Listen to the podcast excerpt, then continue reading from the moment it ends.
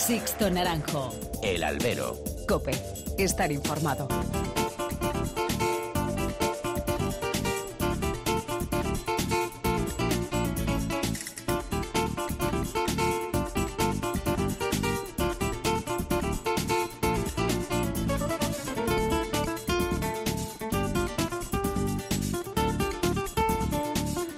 Muy buenas y bienvenidos a esta nueva emisión del Albero, a la cita con los toros que tenéis todas las semanas aquí, en cope.es.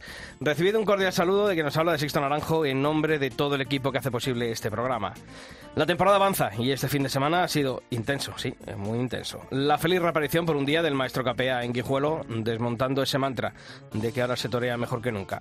Bueno, pues con toreros como él, muchos pasamos nuestra infancia y nuestros primeros recuerdos taurinos tienen el nombre de toreros como el del Salmantino. En larga vida al maestro Capea, ahora que se llama maestro a cualquiera. Y también se ha hablado de la discreta vuelta de los toros a Bilbao, con poco más de media plaza, aunque los aduladores y publicistas de siempre viesen más público que el que hubo en los tendidos. Y con una corrida de jandilla que distó mucho de lo que teníamos por modelo de eso que llamamos el toro de Bilbao. Si la reforma de Vista Alegre nos va a traer un toro más a modo, la capital vizcaína perderá parte de su esencia. Estaremos vigilantes para la próxima Semana Grande que preparan desde el Grupo Balleres y la Casa Chopera. Y el Corpus de Toledo de Granada han sido dos fiascos de público graves. Morante, Talavante y Rufo metieron poco más de media plaza en la ciudad imperial y Juli, Talavante y Rufo algo más de un cuarto en Granada.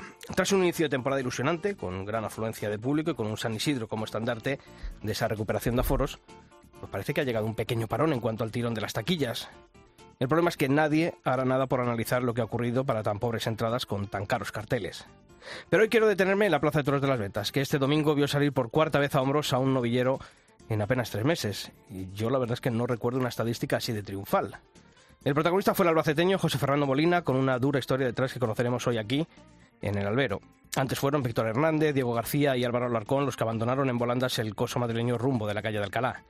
Hay quienes verán, como siempre, la profanación del templo, el fin de la tauromaquia y distintas plagas porque los más jóvenes triunfen. Yo tengo claro que para abrir la puerta grande se deben reunir una serie de mínimos artísticos que no siempre se cumplen. También soy consciente de que la exigencia presidencial está bajo mínimos y que los grupos de aficionados grupis pueden llevar a engaño a los novilleros con triunfos desatados. Algo que todo quedaría enterrado si el reglamento obligase a cortar dos orejas a un mismo toro novillo para poder salir a hombros en Madrid. Así acabaríamos con polémicas. Pero a pesar de todo ello, lo que no debemos, lo que nos debemos es felicitar por algo que durante años reclamábamos, un escalafón novilleril vivo y con nombres para seguir y para esperar. ¿Cuántos años hemos visto pasar tardes y tardes de temporada y feria en las ventas sin ver a nadie que nos despertase ilusiones? Porque han sido unos cuantos. Bueno, pues este año ya son cuatro novilleros que han desterrajado la puerta grande. Esa es la verdadera lectura que nos debe dejar esta estadística. No podemos estar hablando de que el escalafón superior estamos hartos de las mismas caras y de los mismos nombres, y luego estar echando tierra encima de los que están llamados a sucederlos. Como tampoco es comprensible que los empresarios no den la oportunidad tanto novillero ilusionante que tenemos ahora mismo en nómina. Vivimos una época muy esperanzadora en el campo novilleril. Así que por favor, no lo desperdiciemos. Comenzamos.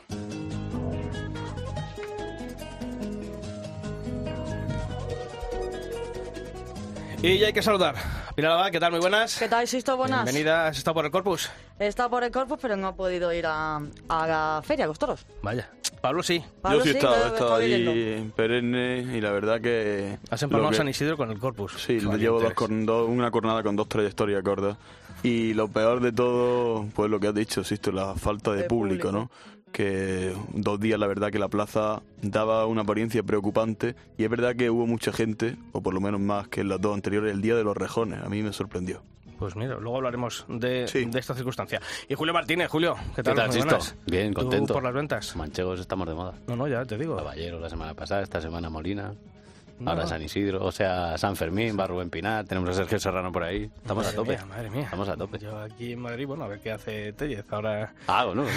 claro, claro. Y Fonseca, Y este fin de Fonseca, semana este que fin de semana. es nuestro torero, Sí, es nuestro sí. novillero aquí, apadrinado por el albero. O sea, que tiene que, seguro, seguro que le va bien. Bueno, pues vamos a conocer en forma de titulares los principales temas que ha dejado el mundo del toro durante esta última semana. Pilar, adiós, maestro. Este pasado viernes nos dejaba el maestro Andrés Vázquez, hecho en las capeas de Castilla, unió su destino y carrera a hierro de Victorino Martín también con tardes históricas como la faena del toro baratero en el San Isidro del 69 o la encerrona en las ventas un año después.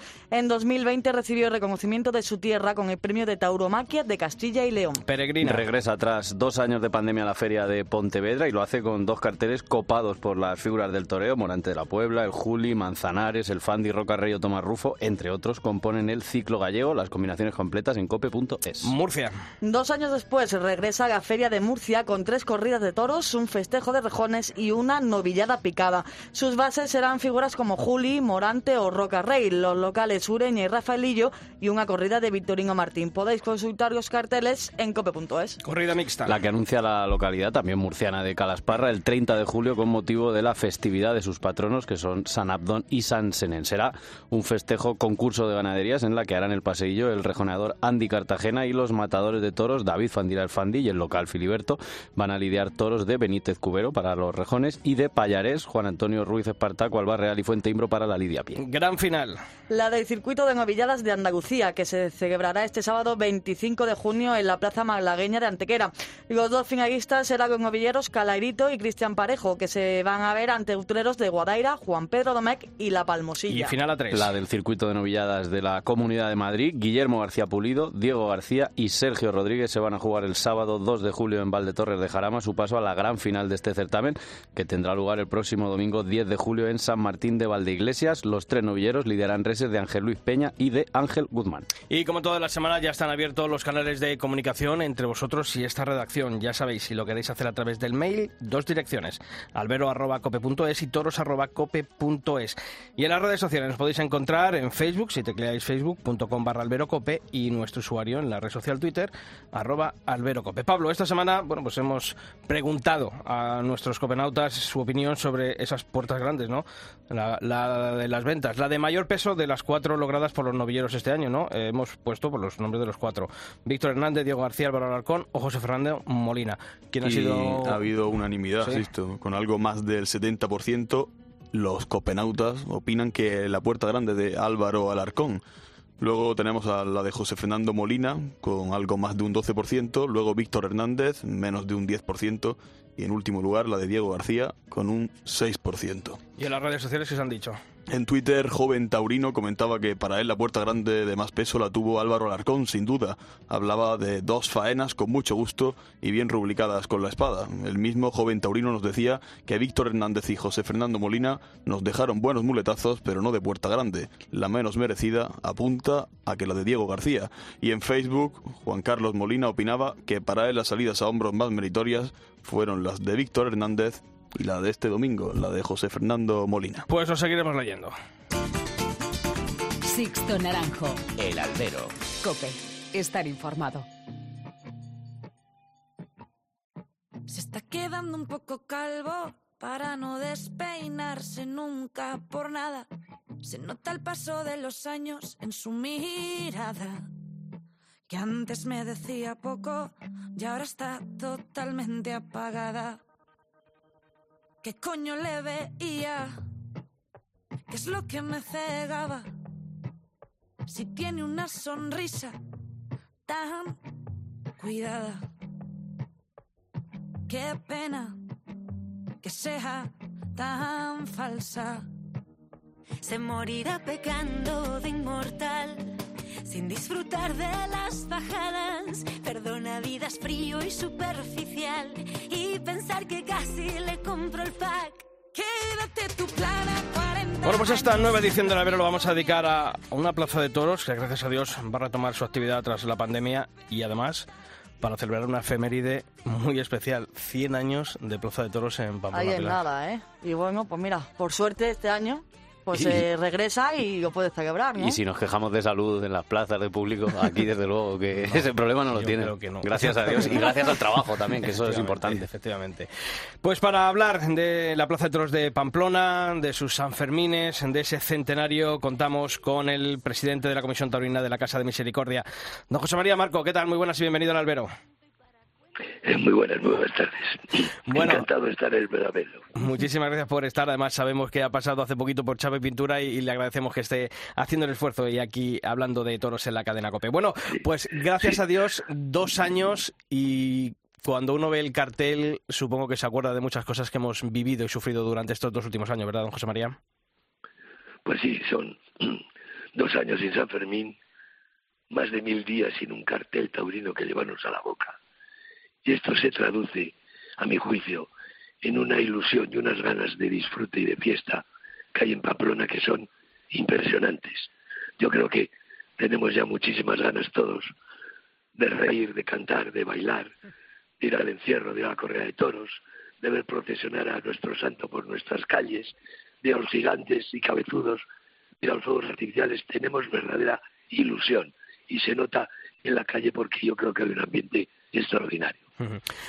El 2020, eh, bueno, la obligación de la pandemia, aquello, bueno, pues estuvo muy parado y, obviamente no hubo más remedio. Pero quizá el año pasado sí que fue una decepción general, ¿no? Que al final, bueno, pues por motivos de salud pública se decidiese eh, que no hubiese San Fermín por segundo año consecutivo, ¿no? Quizá fue el momento más, más duro de todos. Pues sí, fue el más duro porque el primer año lo comprendíamos todos, lo aceptábamos. Estamos todos que no podía ser de otra manera. Pero el segundo año ya fue un palo muy gordo, porque ya cuando creíamos que aquello, yo desde luego no me lo podía ni imaginar que esto durase dos años, desde luego. Pero ya cuando el segundo año vimos que también era imposible, pues realmente entramos un poquito en depresión, la verdad es esa. Ya era mucho tiempo y era difícil aguantarlo. Pero en fin, ¿qué se va a hacer? Las cosas son como son. Y así ha sido y ahora esperamos resarcirnos. Claro. Desde la Casa de Misericordia se ha hecho balance de lo que se ha podido dejar de ingresar en estos dos últimos años por culpa de la pandemia en lo que se refiere a toros, a, los beneficios que dejaba la Feria del Toro. Pues sí, sí, sí. Hemos hecho el cálculo y es, y es exacto. El, el problema es que en la Casa de Misericordia, por propia definición, por propia naturaleza, siempre tiene un déficit estructural anual, por la manera en que los residentes, pues el que tiene dinero paga, que tiene poco dinero paga poco, y el que no tiene dinero no paga nada. Así desde luego tiene siempre un déficit. ¿Qué ocurre? Este déficit se paliaba fundamentalmente con las corridas de toros. Y luego con otros ingresos atípicos como son las barracas, o como pueden ser los legados, las herencias, las donaciones, que es siempre muy aleatorio porque eso no se puede presupuestar, no sabes lo que va a ser. ¿no? Y evidentemente la pérdida de que, que, que ha experimentado la Casa Misericordia en estos dos años, pues eh, no llegaba, pero se acercaba a los 5 millones de, euros, 4 600, una cosa así. Y claro, esto ha sido pues que hemos pasado por un, por un momento económico pues de, de gravedad. Afortunadamente, con trabajo y con ilusión, seguimos todos adelante y esperamos que este año empecemos a, recuperar económicamente.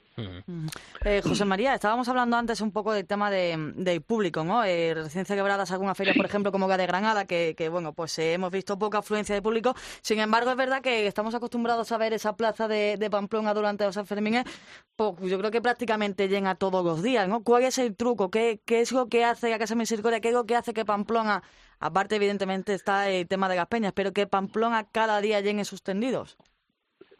Pues yo creo que en el fondo es la ilusión y la alegría de los pamploneses. Es decir, aquí a los toros se va con ilusión, con alegría, con ganas de pasarlo bien. ¿no? Hay otras hay otras ferias donde se de la oficina, la plaza de toros, que no tiene nada que ver. Aquí vamos todos de buen humor. Y sobre todo, ya te digo, la, el mérito es de los pamploneses y de los abonados de la plaza de toros de Pamplona, que, que, que irremediablemente no fallan nunca y siguen yendo a los toros con esa buen humor que nos caracteriza y que es un poco el diría la característica del espíritu sanferminero. Julio. José María, yo viendo los, los carteles, es verdad que siempre en San Fermín, pues toreros que, que destacan más o menos, pero que, bueno, que resuenan en, en, San Isidro, siempre les, les hacéis un hueco, por ejemplo, Leo Valadez, pero hay dos nombres que son Tomás Rufo y Ángel Telles que no están en los carteles porque no quisieron ellos. No, yo, yo hasta en cierta manera también lo puedo llegar a entender. Quiero decir, en Tomás Rufo es un toro muy joven, acaba de empezar, lleva, la verdad es que tiene una proyección enorme porque con las pocas corridas que tiene, resulta que ha salido ya hombros en Sevilla, ha salido hombros en Madrid y en todas partes donde va, pues está extraordinariamente bien. Quizá también es cierto que es un poquito demasiado joven y yo creo que los que llevan a Tomás Rufo, que son los profesionales, pues hombre, también lo quieren cuidar un poquito, ¿no? No no atosigarlos con, con, fechas y ferias y ver a la Plaza de Toros de Pamplona puede llegar a ser un poquito dura, ¿no? Y entonces, pues no sé, a lo mejor han decidido pues este año pasar, pero bueno, vendrán otros años y con la aparición de este torero seguro que está en la Plaza de Toros de Pamplona. Y con Tellez quizás llegamos un poquito tarde, porque Tellez triunfó un poquito más tarde cuando los carteles estaban muy avanzados. Le ofrecimos un, una corrida de toros que no era de las más duras, tampoco era de las menos duras, y yo creo que decidió que en ese momento quería otro tipo de cartel. Y ya está, son cosas que pasan muy normalmente en las negociaciones. ¿no? Pablo. ¿Qué tal, José María? Eh, siempre se ha dicho en Pamplona, y siempre ha sido así, ¿no? Que quien triunfa, repite. Este año parece ser que hemos estado viendo, a lo mejor por esos dos años no hemos olvidado de alguno, hemos estado leyendo, pues no sé, varios nombres, entre ellos Javier Castaño. Por ahora seguirá siendo así, ¿no? Quien triunfe, repetirá. Pues es lo que intentamos hacer. Lo que pasa es que tampoco es tan fácil esto. Quiero decir que el, el, que triunfa repite y siempre hemos intentado mantenerlo, lo hemos mantenido. Hay ocasiones en las que a lo mejor no puede venir el que el que triunfó por circunstancias, por carteles, por combinaciones, por triunfos de otros toreros o por las circunstancias en que están los toreros en un momento determinado. Esto es así, intentamos hacerlo, pero hay veces que a lo mejor no nos sale como queríamos. Lo que tuvisteis claro, José María, fue eh, repetir las ganaderías que estaban anunciadas para esa Feria del Toro de 2020 que finalmente no pudo celebrarse. Sí, eso lo hemos tenido claro siempre. Es decir, en el año 2020, cuando creíamos un tanto ingenuamente que se podía hacer San Fermín, decimos que se repetían a todos los del año anterior, del año 2019, porque habían dado el resultado. Bueno, con un cambio, que era el Fuentimbre en lugar de, la de este de, la de Puerto de San Lorenzo. Pero, pero el, al llegar el año 2020 dijimos, bueno, pues vamos a, a repetir a las mismas ganaderías. Y cuando no se dio en el año 2020, para el año 2021 decidimos que venían las mismas.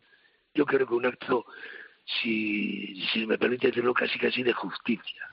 Quiero decir, el, ganadero probablemente ha sido la persona que más ha sufrido en toda esta pandemia.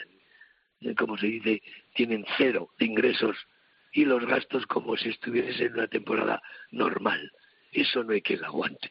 De alguna manera, había que, que, que, pues que premiar a, los, a las ganaderías que iban a venir y que estaban dispuestas a venir.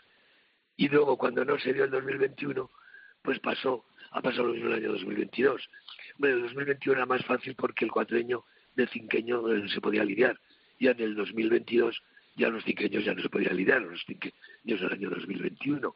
Pero entonces, como nuestro veedor dio la vuelta a todas las ganaderías y dijo que había toros para venir a Pamplona en todas y cada una de esas ganaderías, pues decidimos seguir con nuestro criterio y decir, pues nada, vienen las mismas que iban a venir el 2020 y el 2020. Y estamos hablando de que es un año especial, se cumple el centenario de la inauguración de la Plaza de Toros de Pamplona y eh, junto al ayuntamiento no hay eh, previstos varios actos que creo que ya han puesto incluso el cartel de novilletes, ¿no? Sí, sí, hay varios actos. Hemos querido conmemorar la forma más brillante dentro o dentro de nuestra modestia, porque realmente yo siempre digo que el centenario nos ha cogido un poquito a contrapié con, con el problema económico que hemos tenido después de dos años sin San Fermín. Pero bueno, lo hemos querido hacer y conmemorar de la forma más brillante posible. Y efectivamente hemos organizado varias cosas.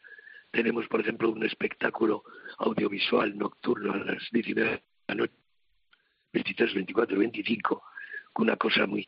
No, yo soy bastante tarugo para la tecnología, pero bueno, una cosa de estas de cámaras con 360 grados y que la pantalla es el tendido. No puede haber gente en el tendido, solo puede estar en grada y en graderío. Y entonces se cuenta las vicisitudes, la historia de la plaza, y aparecen personajes que tienen que ver mucho con la Plaza de Toros. De repente aparecerá pues Pablo Hermoso Mendoza, o aparecerá Padilla, o aparecerá eh, Barricada, o aparecerá Miguel Ríos, que hacía muchos años tuvo un éxito brutal con aquel espectáculo de rock de bienvenidos. ¿no? Después hemos tenido una exposición de carteles taurinos de la Feria del Toro del año 1959, que es un punto y seguido, un guion de lo que pasó, lo hicimos ya el año 2006, con ocasión del tricentenario de la Casa de Misericordia, que se fundó en 1706. Pero vamos, esto corregido, aumentado y mejorado. Es una exposición fenomenal. Y por, hemos, tenido- hemos editado una revista, etcétera, Ah, pues sí. hemos hecho bastantes cosas. Y por último, eh, José María, yo sé que lo personal este año te vas a acordar de una persona a la que vas a echar mucho de menos a tu lado, ¿no? Ignacio Cía. Totalmente. Para, para mí Ignacio Cía ha sido el apoyo, el, el bastón de, de la Feria del Toro de la Casa Misericordia. Fue director de la Casa Misericordia desde el año 1966 y cuando se jubiló siguió como miembro vocal de la Junta de Gobierno porque era un activo que no se podía eh, abandonar de ninguna manera. Es para mí de las personas que más han influido en mi manera de ver las corridas de toros, en mi manera de ver San Fermín y en mi manera de ver la Plaza de Toros. Era un hombre excepcional, Ignacio Cía.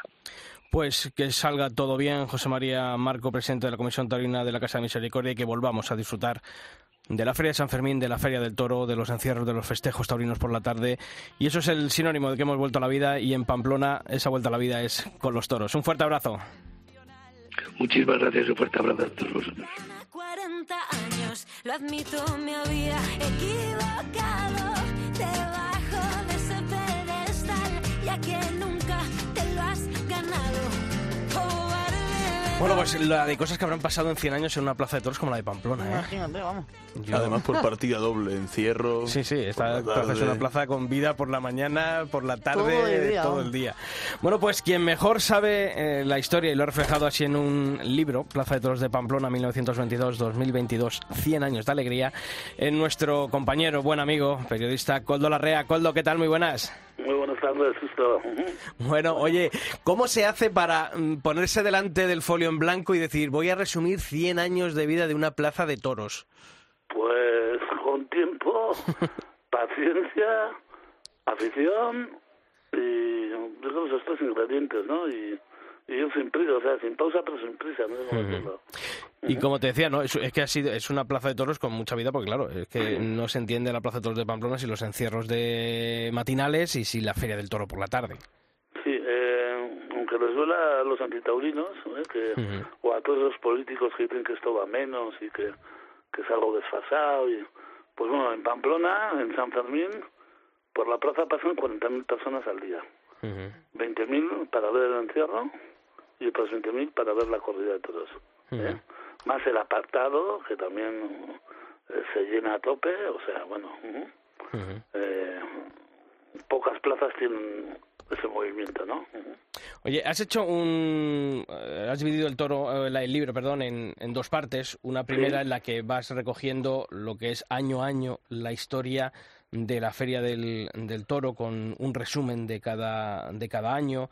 Eh, son muchísimas anécdotas, muchísimos triunfos. No sé, de tantas historias que has eh, desgranado en, es- en este libro, para ti, ¿cuál es la más, no sé decir entrañable o con la que más te, te sientes identificado de todo lo que ha ocurrido allí en Pamplona? No sé por, por lo vivido, por, por lo histórico del, del acontecimiento, ¿con cuál te quedarías? Uf, pues eh, no sabría, yo creo, decirte así.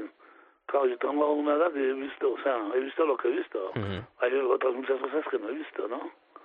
Pero, pues no sé, sobre todo me vienen siempre a, a la mente esos momentos de, de triunfo grande en los que el sol y la sombra se unen y eso es atronador, o sea, para siempre pienso que para un toro tiene que ser saber la gloria pura, ¿no? Eh, ver como 20.000 personas eh, rugen apoyándole, ¿no? En la salida a hombros o... eh, y ahí me acuerdo pues de Padilla, de Totoluco, de... no sé, toreros que han llegado a Pamplona casi con lo puesto, sin contratos, y salieron relanzados, ¿no? Gracias a ese triunfo, generalmente a veces se andan con. Oye, hay, hay varios personajes ¿no? que han marcado la historia ¿no? de, de Pamplona, eh, como eh, Antonio Ordóñez en El Ruedo eh, y Ernest Hemingway, ¿no? quien, es, quien es quien universaliza ¿no? la, una fiesta que bueno pues era más bien conocida en nuestro país y sin embargo traspasa fronteras y, y a día de hoy sigue siendo un punto de referencia de viaje, de, de ocio para muchísima gente extranjera que se asoma a nuestro país precisamente para venir a San Fermín. Y lo hace gracias a Hemingway, ¿no? Eh, en gran parte sí. En gran parte sí. Bueno, eh, él un poco universalizó San Fermín, aunque también te tengo que decir que tampoco se enteraba de mucho, ¿eh? Porque Iba a otras cosas, ¿no? Ahí- agarraba unas cogorzas terroríficas. ¿eh? Y, y luego, pues claro, eh, en las vaquillas, por ejemplo, una, un día una vaquilla le pegó, Ajá. sin más, le tiró al suelo. Y ya en el periódico de su tierra salió que, que torero americano herido en, por un toro. y, Torero bueno, americano. eh, bueno, o sea, fue todo uh, sobredimensionado todo, ¿no? Entonces, sí, sí, realmente ahí tiene además un monumento y sí, me realizó San Fermín y, y sobre todo yo creo que sigue teniendo ese espíritu igual hay un grupo de corredores norteamericanos, corredores de encierro, que, que bueno, ya no piensan en Hemingway, ¿no? Pero corren bien y se sienten, sí, se sienten de aquí, en San Fermín. Oye, y luego también, eh, sobre todo en las últimas décadas, ¿no? Eh, lo que predomina son los triunfos de toreros eh, que a lo mejor no son los número uno del escalafón, pero que sí que han tenido mucho tirón entre las peñas, ¿no? Toreros de un corte más valeroso, ¿no? Que, que artista, ¿no? Los Padilla, los eh, Pepín Lidia. Espartaco, Jesulín. Eh, Pamplona se ha salido un poquito de la norma, ¿no? En cuanto a sus toreros. Sí, eh, bueno, Pamplona yo creo que, que se fija más en el toro siempre, ¿no? Y, y luego eh, oh, llegan los toreros y, por ejemplo, el Juli puede gustar más o menos, pero su trayectoria en Pamplona Sí, claro. es envidiable, o sea, es el torero del siglo XXI en Pamplona, por los triunfos que ha conseguido. Y fíjate que para él, para él podría decir, oye, Pamplona con el ruido y con, pues casi que no voy, ¿no? Eh, se lo podía permitir, ¿no? Ujú. Hay otros toreros que vienen, pues porque eh, están muy bien pagados, quizás es la plaza que mejor paga Sí, claro. y más a tiempo. Y aunque no les guste, pero dicen, joder, unos salvan el año, otros no, no pueden permitirse dejar ese dinero, ¿no? O sea que... Sí, to- el toro grande, pero billete grande, que eso es importante Eso es, también. y a tiempo, y y a a tiempo. Para que esté igualado. Oye, Y, eh, ca- y calentito. eh, la otra parte es eh, más estadística, en la que, bueno, pues haces un repaso pormenorizado de, de todos los eh, feste- festejos que ha habido, todos los toreros, sus actuaciones, sus triunfos, el, el elenco de triunfadores, tanto del el toro premiado, bueno, el, premio Carriquiri, los triunfadores, y yo me quiero quedar con, eh, cuando uno ve el listado ¿no? de, de ganaderías eh, premiadas, de toros premiados, es lo que muchas veces se echa en falta en casi todas las ferias de nuestro país, ¿no? La diversidad de encastes, ¿no? Hay, hay toros de, de muchísimos encastes, que eso denota que siempre en Pamplona sea, eh, como decías tú hace un momentito, ¿no? Siempre lo principal es el toro. Sí, es el toro y además eh, en las ferias pues igual puedes pensar, pues seguro que se lo lleva Núñez del Cubillo pues porque están las figuras, tal, las Ujú. orejas, nada, nada que ver. Eh, yo he visto a un Fuentimbro de 640 o así, llevas el premio de la feria, ¿eh? que está muy por encima del peso de Fuentimbro, ¿no? He visto también a un Miura de 525, creo que se llamaba Lagartijo, que era una sardina en comparación con sus hermanos, ¿no? Y también se llevó el premio Carquiri, o sea, eh, se puede ver que se lo han llevado, desde lo que tú decías, ¿no? Mucha variedad de encastes y de hierros, ¿no? Ajá. Coldo, para este año, ¿en qué, en qué torero, en qué ganadería apuesta Coldo Larrea? Pues vamos a ver, eh, me gustaría que la noviada, que es de un ganadero de Navarro, Ujú. de José Antonio Vallegodoy, pues me gustaría que, que triunfase. ¿no? Además, Porque un cartelazo ese día, ¿eh? Jorge Martínez está- Alfonso que Él está contento por el cartel y se lo ha ido trabajando poco a poco, pero dando buenos pasos, ¿no? Pues- Y luego ya en lo que es la Feria del Toro, que son las ocho corridas, pues, ¿quién me gustaría? Pues la pena es que no está Francisco Marco, que siempre el un torero de aquí que triunfase. Eh, no sé, yo creo que, eh, pues fíjate, el día 7 ahí están el Juli, eh, Roca Rey, Morante, que encima como se piquen, pues puede ser. Y si funciona un poco el toro, pues una gran tarde, ¿no? Ujú. La del 14 de Ferrera, Uh, siempre digo que Ferrera ha tenido, ha hecho un- una gesta y un gesto, ¿no? Eh, encerrarse con seis milas en Pamplona, pues no es trago fácil. Y además donándolo, donando su, sus honorarios, ¿no? Bien merecido, además. Ahí me da miedo que le pega el primer toro y se lo va a comer todo al lado de la calle. Claro, claro, efectivamente, puede pasar. Bueno, Coldo, eh, quien quiera adquirir Plaza de Toros de Pamplona, 100 años de alegría, ¿dónde puede conseguirlo? Bueno, vamos a ver, en Madrid en la librería Rodríguez y luego en Pamplona, en la calle Estafeta, la Casa del Libro, en la Plaza de la Cruz, librería Ínsula, y en Santo Domingo, en pleno recorrido del entierro, eh, librería Barzuza. Y luego yo también lo vendo vía correo electrónico y móvil, o sea... Pues el que no lo tenga es porque no va a querer. Así que todo el mundo a comprar ese libro Plaza de Toros de Pamplona 1922-2022, 100 años de alegría de Coldo Larrea. Coldo, amigo, muchas gracias por haber estado esta semana aquí en el Albero. Un fuerte abrazo y a disfrutar de esa Feria del Toro. Gracias a vosotros y aquí estaré, o sea que si venís... Pues allí nos vemos. Podemos, podemos quedar y tomar algo. ¿eh? Un abrazo. Otro Sisto. Sixto Naranjo. El albero. Cope. Estar informado.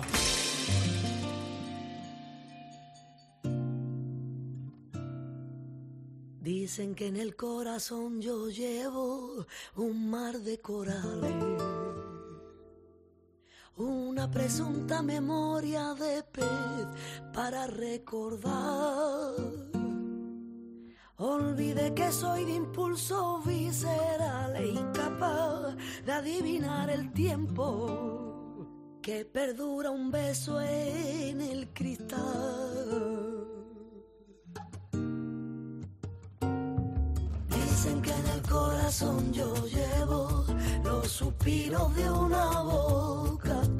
Bueno, pues esta semana en nuestra historia del albero mm, vamos a hablar con el triunfador de la novillada del pasado domingo en la Plaza de Toros de las Ventas. Y digo lo de la historia del albero porque sí, él tiene una historia detrás en la que no solamente se mezcla lo taurino, sino también lo personal y unas circunstancias. Julio, tú que eres paisano suyo, eh, bueno, pues le hicieron que ese triunfo tuviese un sabor y un destinatario especial. Sí, venía de un, drama familiar bastante reciente. De hecho, dos o tres días antes, creo, de torear el Festival del Cotolengo, eh, falleció su madre. Y bueno, pues eh, no sabía si iba a torear ese festival, toreó y estuvo cumbre. Y, y la siguiente, bueno, todavía no sabía que iba a torear en Madrid, lo anunciaron en Madrid. Todos esperábamos que hubiese, se hubiese presentado antes, pero bueno, al final las cosas llegan cuando llegan. Y yo creo que le llegó en el mejor momento y a la vista está que cortó dos orejas, una cada novillo, puerta grande. Bueno, unos la dirán que justa, otros que no, pero él tiene su foto y ahora de cara a esa posible alternativa en Albacete, pues seguramente se multiplique el éxito y oye, también el caché, que, Pues yo que vi es el- importante. yo vi el vídeo porque yo estaba con la tele en, en otra plaza y no pude asistir, pero yo he visto el vídeo y, la verdad que a mí me gustó, ¿eh? Yo no sé, estaba un poquito como eh, todo el mundo estaba diciendo... eh, Si hay que medir a los toreros por lo que tienen delante, a mí, vamos. estuvo por encima. Que es para dos orejas, para puerta grande. Bueno, ahí ya te puedes poner más o menos exquisito. Desde luego que triunfó tanto en el ruedo como en la taquilla. Y eso pues a veces se premia. Bien, claro que sí. José Fernando Molina, ¿qué tal? Muy buenas tardes, torero. Buenas tardes. Bueno, lo primero, enhorabuena. Bueno, gracias. Yo sé que cuando se te coló Julio en la furgoneta y tú le reconociste, bueno, pues era más o menos rotunda, lo escuchábamos en, nuestra web en cope.es, ese audio que, que te grabó Julio. Eh, Con el paso de los días, eh, ¿has vuelto a ver la, la actuación, las imágenes del, del festejo o, o no has querido verlo? Sí, he visto imágenes, pero sobre todo para, para ver los, los fallos que, que tuve, ¿no? Luego ya más allá del resultado me quedo con, con, la, con mis sensaciones y con y bueno, con todas esas cosas que, que miramos los toreros. ¿Y esas sensaciones han ido a más, a mejor? O, o han ido diciendo, bueno, pues a lo mejor no fue tanto. ¿Cómo ha sido eh, en lo personal eh, esa sensación del triunfo, eh, José Fernando? Bueno, eh, mm, mi, sen- mi sensación está tranquila, ¿no? Tranquila porque fui a entregarme, creo que así se vio. Yo no soy el que pide las orejas. Eh, también me podía haber ido de vacío perfectamente, los podía haber pinchado y otro gallo hubiese cantado también. Ujú. Entonces, bueno, mm, estoy tranquilo conmigo mismo, eh, más allá de, de los comentarios y de todo lo que se ha especulado, mm, me evado un poco y, y prefiero, bueno, pues ahí está. ¿Y cómo te va? Porque dejas de mirar Twitter, eh, apagas el WhatsApp o, o eso como se... Porque muchas veces lo decís, ¿no? Los toreros, intento evadirme. ¿Cómo se va de Y uno es de- de difícil, eso? siempre te acabas enterando. ¿Cómo Pues, se va? pues, pues te lo digo, eh, primeramente no miro Twitter. Bien. Y segundo, después vengo de, del fallecimiento de mi madre, vengo de, de pasar cosas muy duras. Eh, no quiero dar pena ni nada, ni mucho menos, porque, porque bueno, son circunstancias de la vida. Pero, pero vengo solo con un, fui a, a Madrid con un festival y con un toro matado en el campo a puertas cerradas. Bueno, eh, son las cartas que me, que me toca jugar. Estoy tranquilo con, con lo que sucedió en Madrid. Eh, sé que puedo dar mucho más, sé que puedo hacerlo. Y, y, espero que llegue el día en que, en que todo eso se reúna y, y bueno, pues ratifique lo que, lo que pasó el, el domingo. Julio. Sí, yo que alguna vez lo he hablado con, con el Molly en privado. Digo, bueno, bueno, cuando toreas, tal, pues no tengo nada, Julio. Joder, pero ¿cómo puede ser? Porque luego ves el nivel y, y, mucha gente lo llevamos pidiendo. Por ejemplo, Carmelo, que también es de Albacete y le conoce bien. Muchos periodistas, aficionados que lo han visto en el campo dicen, pero ¿cómo puede ser que este chaval no esté toreando nada cuando tiene nivel para competir con los Fonseca, con los Víctor Hernández, con todos estos?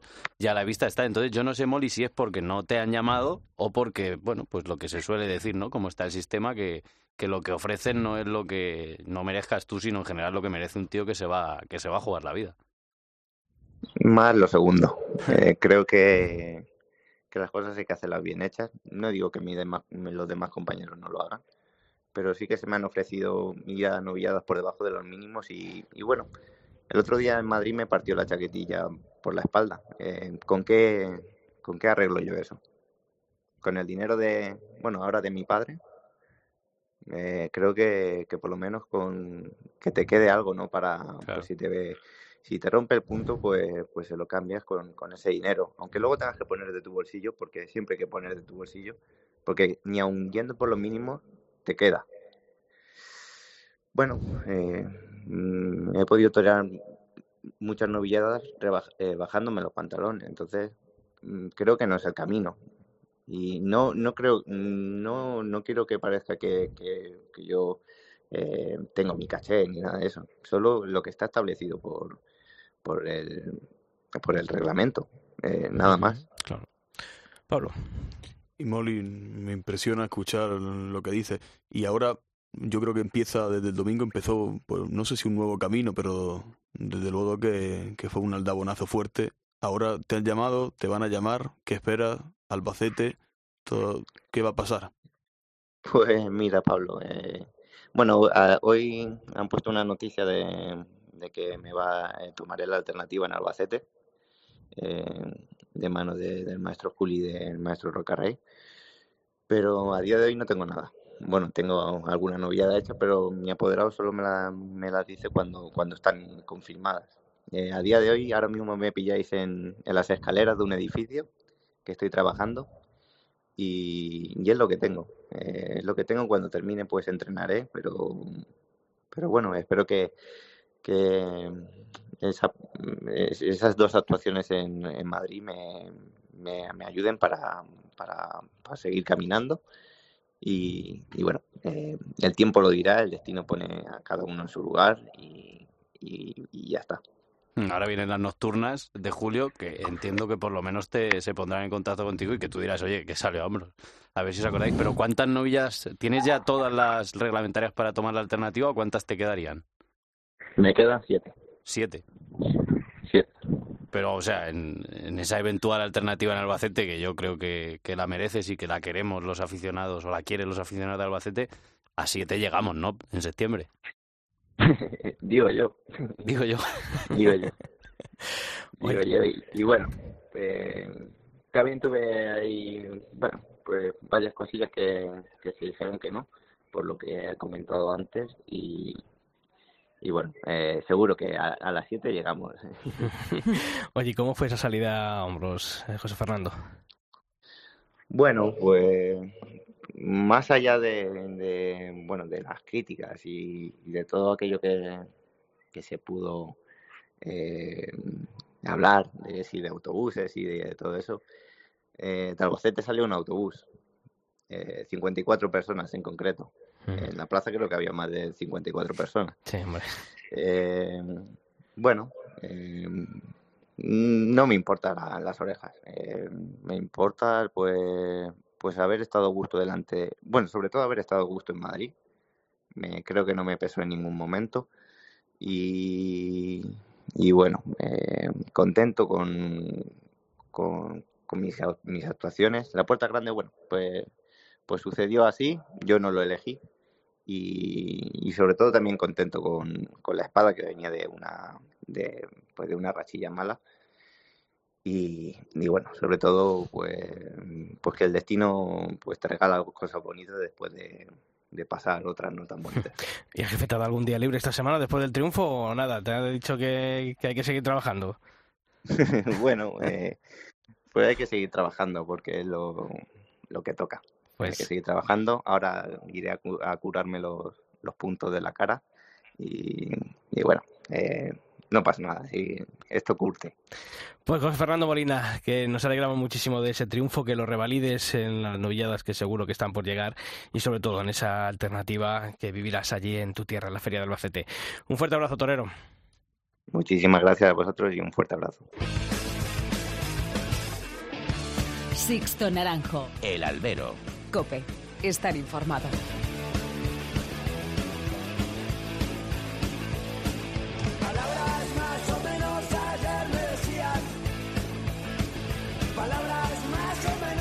Bueno, pues tenemos que abrir tiempo de análisis y de tertulia aquí en el Albero y esta semana se estrena un buen amigo, es un aficionado reconocido y reconocible de la afición de la Plaza de Toros de las Ventas, es miembro de la Asociación El Toro de Madrid, él es Faustino Herranz, el Rosco.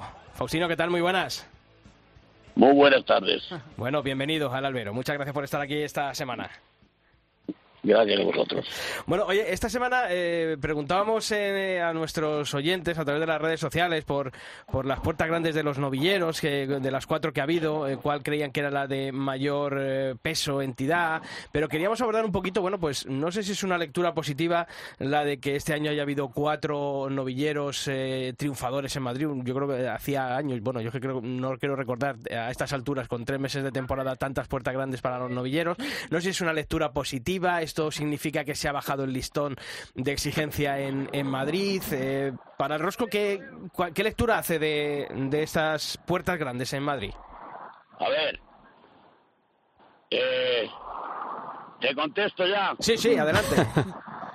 Vamos a ver, es que estaba aquí parado porque iba en carretera. Te contesto, vamos a ver. De las cuatro, de las cuatro, cuando hablas de, de que si son positivas, por favor, positivo siempre. Siempre, siempre. Yo soy un aficionado por encima de todo. Ahora, merecedoras de Puerta Grande, ninguna. Así. Literalmente, ninguna. Hombre, la de Álvaro Alarcón. ¿Quién me ha gustado más de los cuatro? Pues no lo sé. Yo, este domingo que viene, van dos, van dos toreros que salieron por la puerta grande antes, o sea, en el mes de, Sí, en el mes de abril. Víctor y Diego. No sé cuál de los dos fue mejor. Lo que sí sé es que una oreja que cortaron cada uno, o sea, que le dieron a cada uno en un toro, vamos, que le dieron, no, que le dieron las dos, pero que una era bastante importante, bastante importante. Y eso ya es, ¿eh? Ya es en, en estos tiempos el que haya novilleros que sean capaces de torear. Pero ¿no crees que Yo toda lo único que dije, Sí, cuando pasaban por allí debajo, les dije así con el dedo. No, no, no, no. Bueno, pues no. Pero claro, siempre y cuando yo sabía que repetían pronto. Y van a venir y les vamos a ver. Ojalá, ojalá, aunque les tenga que decir que no, que vuelvan a salir. Fíjate si te digo. bien, bien, bien. Ojalá que vuelvan a salir, aunque les tenga que decir que no, repito. Claro, claro. Pero ¿Y, y no, no cree- no- es no crees. Faustino, que todo esto, eh, muchas de estas polémicas, eh, dejarían de existir si Madrid, eh, para salir a hombros, se exigiese las dos orejas en un mismo toro novillo? A ver, espérate. Estoy aquí. Habla- Háblame otra vez. Ahora, que si no crees que toda esta polémica de las puertas grandes de una y una se acabaría en Madrid si el reglamento obligase a la concesión de dos orejas para abrir la puerta grande en Madrid.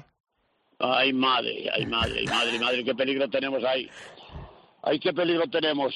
Si nosotros decimos que la que para salir por la puerta grande tiene que ser dos orejas en un toro, mi, mi concepto es que cogen y se las dan. O sea, cogen y, en, y como eso van y se las dan. Una y una es muy fácil, que es lo que está pasando. Una y una. O sea que tú Y tienes, que tienes el... diciendo una y una, digo sí, pero Tienes hay el- que medio, eh, aunque le den uno en la primera, digo hay que medio torear en la segunda, o decir que aquí ha estado. O sea pero que- es que en el momento que esté un poco regular, en una faena de una oreja, van ir en jareta las dos. Y ese es mi sentir. Y, y a lo mejor estás de acuerdo, a lo mejor estás de acuerdo conmigo en una cosa. eh, el problema también está en el palco, ¿no? Que estamos viendo un palco totalmente desnortado en los últimos años en las ventas. No déjate, joder, Dios.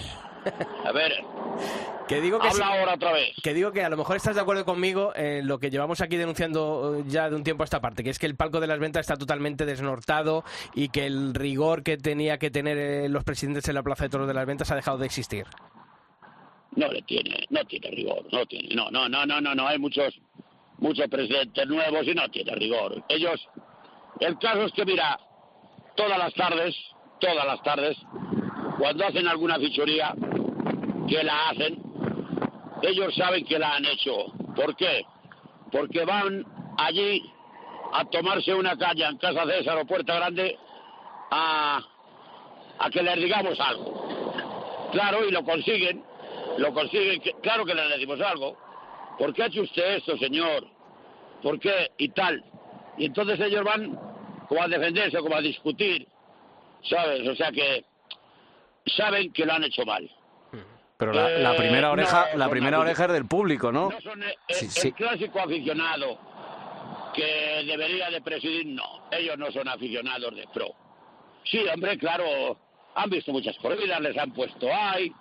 Eh, a lo mejor llevan en su vida 80, 90 festejos, pero 80, fest- 80 90 festejos no son 4.000, ¿comprendes? Como llevamos ahí nosotros. Y eso es diferente, ¿comprendes? ¿Y a quién ponemos de presidente entonces? Pues hombre, hay que poner... Este Julio, la, este Julio la Pues no, tira hombre.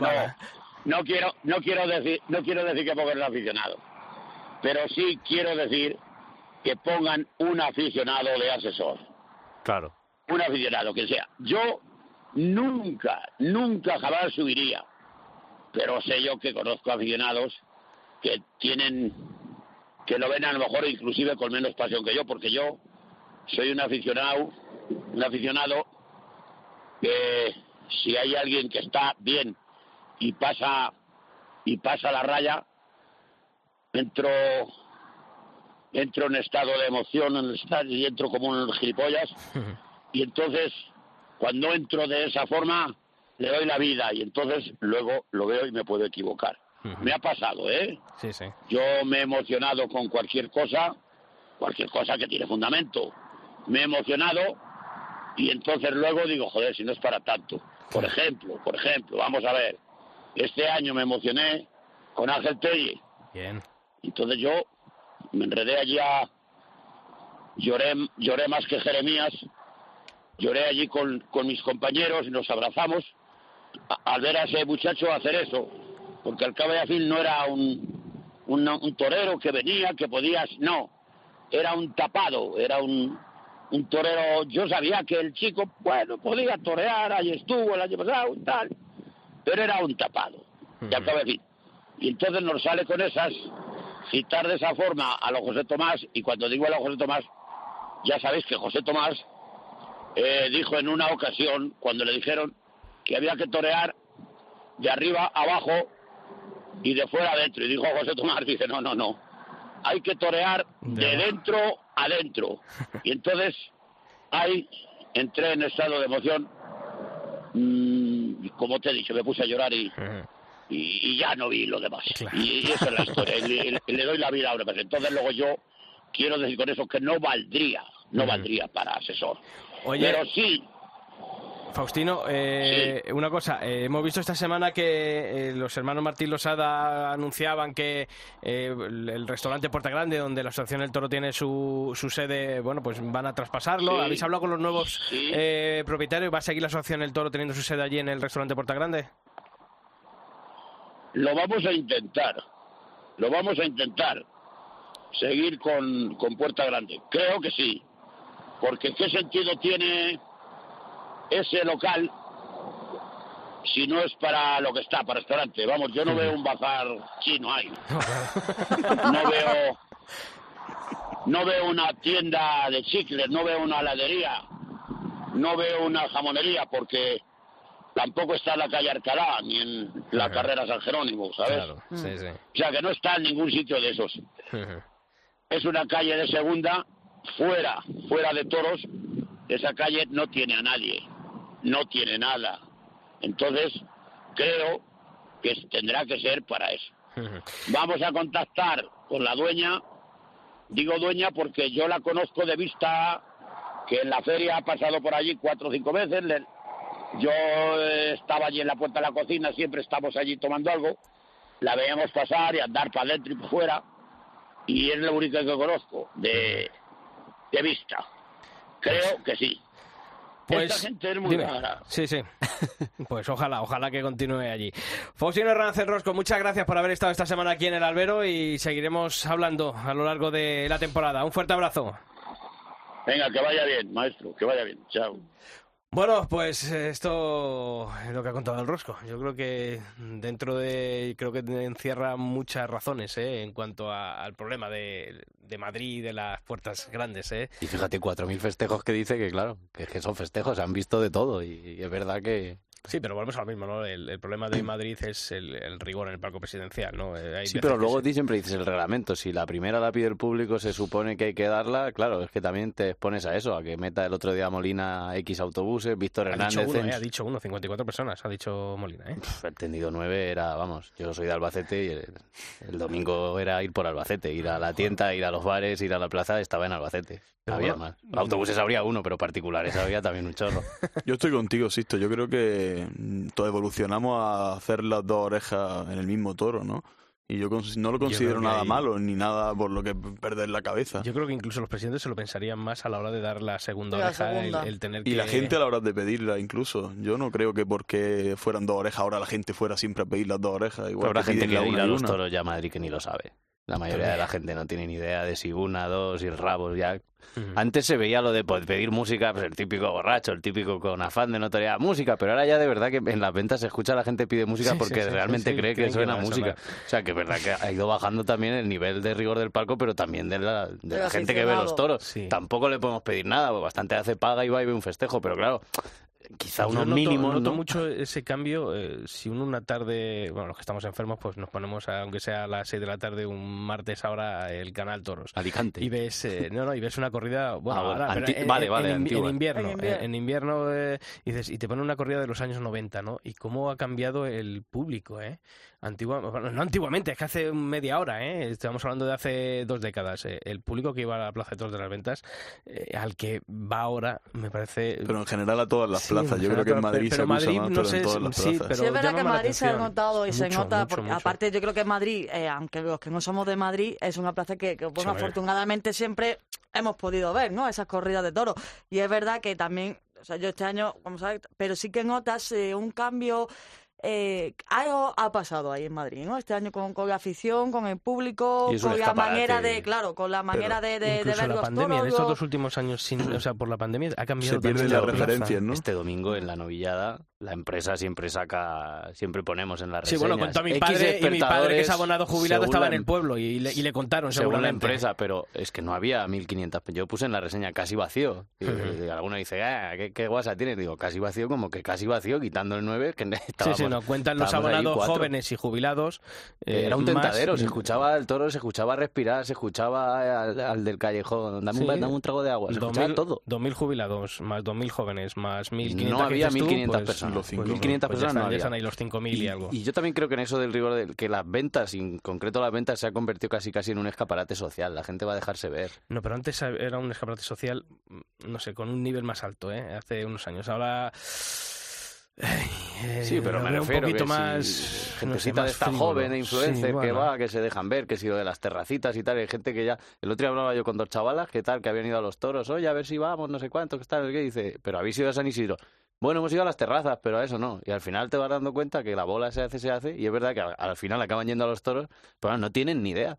Bueno, Y, que claro, vayan. ¿quién luego le- ya Claro, habrá que vayan. eso- lo que hay que conseguir, decía yo estos días en Granada, que como vengo de allí y os veo aquí tan exquisitos, tenéis que verlo de ahí abajo porque Por aquello eso es- te Oye, iba a ¿a qué ha, pasado? ¿Qué ha pasado? No te metas con la tierra encima. Bueno, ah, he de decir que ha sido un cuerpo muy entretenido en cuanto a las tres corridas, pero luego ya podemos entrar en matices. Por lo que te he leído, te quedas con Rufo. Me quedo con Rufo y me quedo con Morante, la verdad. Y Con Marco Pérez, ¿no? Y he- eso es lo que iba a decir, y me quedo con Marco Pérez porque lo del chaval. Yo ya digo que nu- pocas veces he visto la plaza como la vi el domingo y como la vi, vi el día del festival. Es una rotundidad absoluta la que genera. Está la gente metida en la faena como no vean en, en ninguna faena de la feria. La gente luego lo sacó a hombros, de, lo sacó a hombros y me recordó al día de José Tomás, lo prometo.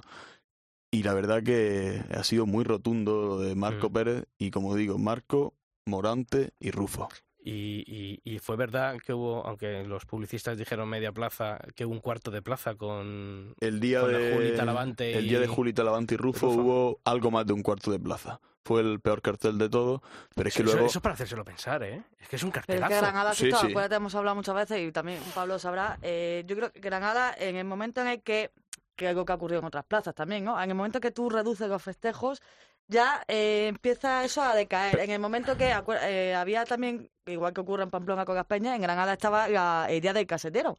Aprovecha la feria y ese Sí, día pero- era todo el mundo. Entonces, claro, poco a poco ha sido perdiendo un poquito de esa afición, poco a poco encima ha sido perdiendo festejos y lo que hemos hablado que muchas veces en Albero, en el momento que tú ya mm, Dejas de ir, es dejas muy de hacer, claro, es muy Pero- complicado pero yo- tremendo. no estoy de acuerdo con todo También porque hemos tenido muchas ferias cuando en Lances de Futuro que realmente hay una promoción de verdad. Es que ¿qué promoción ha habido en esta feria? Que la única promoción ha sido que en los autobuses han puesto los Ay, carteles. tú vas a decir ahora que se ponga a trabajar Matilla, vamos, es que faltaría... Es Es que, que por como eso te digo, Pablo, es que también verdad, tengo es unas que a cosas, estas pero es que no hay, hay cero promoción, demasiado que la gente se entera que hay toros porque hay se toros. acuerdan de que su abuelo iba a lo mejor, no hay cero promoción. Bueno, y, que, es que y- la y con- presentación, y la lo que, lo que presentación, vuelvo a perdona, decir, la presentación de las ferias de Matilla es eh, lanzar un tuit.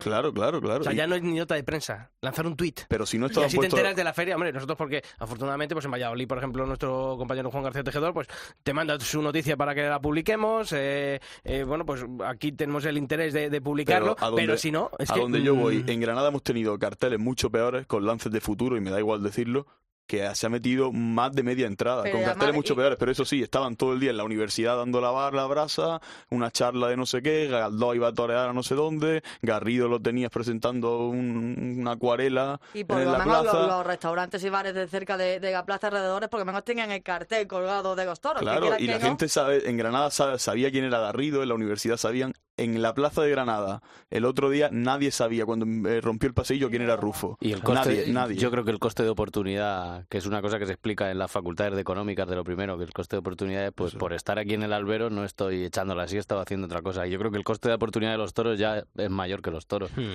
Hay gente que entre lo cara que está la vida, El coste de eh, oportunidad. El Juli, Morante, Morante va a Albacete con lo que hace Morante y no mete ni media plaza. El que Morante todo lo que estaba- queramos no que va la hemos- gente a el verlo. viernes yo estaba Aburre. en la feria a las 6 de la tarde, los toros eran a las 7 y media y el coste de oportunidad era quedarme allí. Y yo Claro. digo, si me quedaría Pero aquí para ir ahora a ver lo y de lo Juan caro Pedro, que, pasar lo calor. caro que está todo, lo, lo difícil que está, el calor que ha hecho después de la pandemia, pues a lo mejor sacan tres días de corpus y prefieren irse a la playa o prefieren irse al campo. Y los sea- precios son, yo creo que los ha precios habido- son prohibitivos en Granada. ¿eh? Y Eso- es también eso, es que igual En- llenas el depósito del coche con una entrada.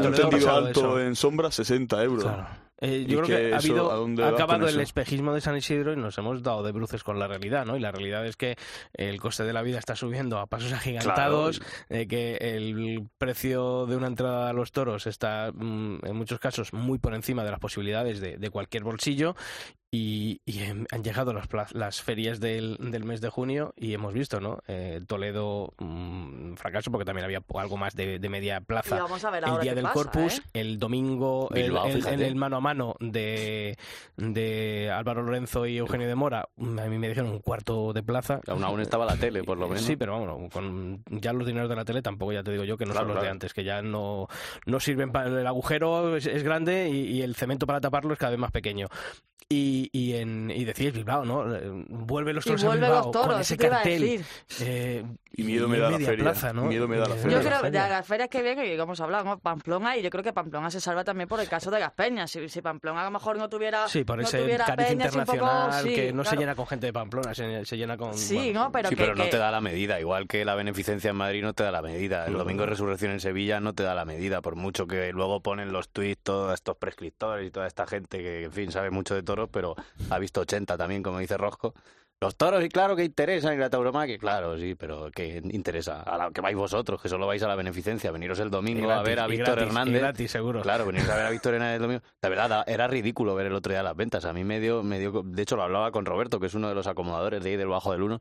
Digo, macho, digo, ¿esto lo has visto alguna vez? Dice, ¿esto es una ruina? Dice, Pero el anterior también, vamos, También me había muy poca me gente, mandaste claro. tú, mi amigo Ángel me mandaron fotos y diciendo... Asprona, fíjate, Es con el cartel que había. y luego, Yo creo que ha sido un baño de realidad este mes de, de junio, ¿eh? De, y lo que están muy vistos ya, que sí, que a nosotros nos encanta el Juli. El Juli está en su mejor temporada. ¿Cuánto llevamos escuchando eso? ¿25 años? Morante, con Morante lo hemos visto Morante, toda la mira, vida. hoy lo hablaba con, la con, gente con el platanito aquí esta mañana que me decía, maestro, ¿qué qué pasa con la gente? Que no... Digo, es que también pasa una cosa, ¿eh? que estamos en el mes de junio y a Morante, entre tele y las veces que hemos visto, visto. eh, ¿quién va ahora Lleva mismo a ver a Morante? Yo- 31 festejos creo que Claro, lleva ¿quién, ahora va a ver. ¿Quién se desplaza a Toledo? ¿Qué aficionado de Madrid después de haberle visto cuatro tardes en Madrid, más en Sevilla otras cuatro por televisión? Y a Talavante más cuatro, San tal? Isidro, Aranjuez. Eh, Pues claro, dice, ¿quién se desplaza a pagar 50 euros más un 30 que te cuesta el... Come, eh, bebete una claro, copa, El viaje. gasolina. el viaje? Es que, pues, pues pásalo. Yo- ¿Te vas a la que- playa? Lo que saco en claro de Granada es que la gente, al único por el que pagan por realmente ir y por el que la gente hace el esfuerzo es por Roca Rey. Lo tengo clarísimo. El jueves de Corpus él llenó la plaza, porque si no la plaza, la plaza del Fandi ya no la llena, eso es una realidad, porque lo vimos el día siguiente. Morante tampoco la llena, Juli no la llena, Talavante no la llena, el único que la llena es Roca Rey. Sí. Y, lo, se- y lo se- vamos a ver todo, se ha visto lo en vamos a ver Madrid todo el y- verano. y sí va a Se pasar. ve en general en el toreo, que es el único que Y, que, sigue y todo el mundo gente. atendiendo, ¿eh? No, cuando la faena de Roca la gente atiende.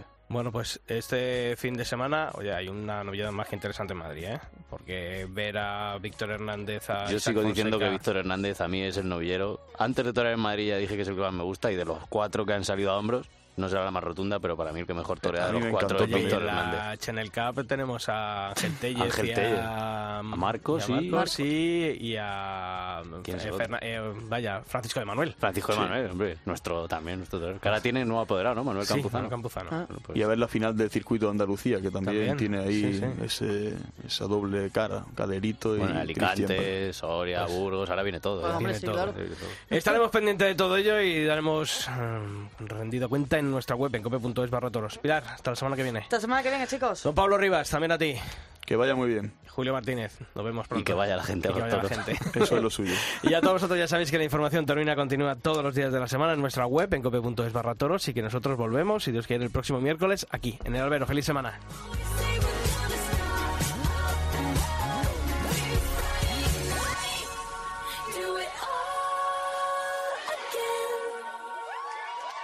Sixto Naranjo. El albero. Cope. Estar informado.